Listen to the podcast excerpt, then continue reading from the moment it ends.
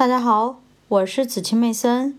今天我将继续为大家阅读《聪明的投资者》第二十章，作为投资中心思想的安全边际。分散化理论，安全边际这一概念与分散化原则有着密切的逻辑联系，两者是相互关联的。投资者即使有一定的安全边际，个别证券还是有可能出现不好的结果。因为安全边际只能保证盈利的机会大于亏损的机会，并不能保证不会出现亏损。但是，当能购买的具有安全边际的证券种类越来越多时，总体利润超过总体亏损的可能性就越来越大。这就是保险业务的基本思想。分散化是保守的投资者长期坚守的信条。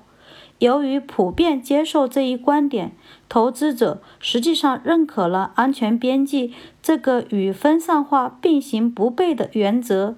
我们可以通过轮盘赌的算法来更形象地说明这一点。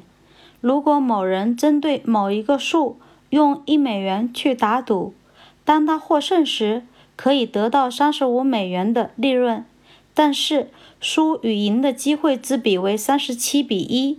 它的安全边际是负数，在这种情况下，分散化是愚蠢的行为。他打赌的次数越多，最终获利的机会就越小。如果他每次对所有的数都花一美元去打赌，包括零和零零，那么每转一次轮盘，他必定会输掉两美元。但是，假设获胜者能得到三十九美元，而不是三十五美元的利润，那么他就有了一种虽然不大，但却很重要的安全边际。这样，他打赌的次数越多，取胜的机会就越大。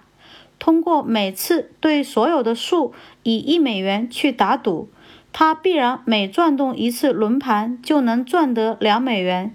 顺便要指出的是，给出的这两个例子实际上描述了轮盘赌包括零和零零两个数的玩家与店老板之间的相对地位。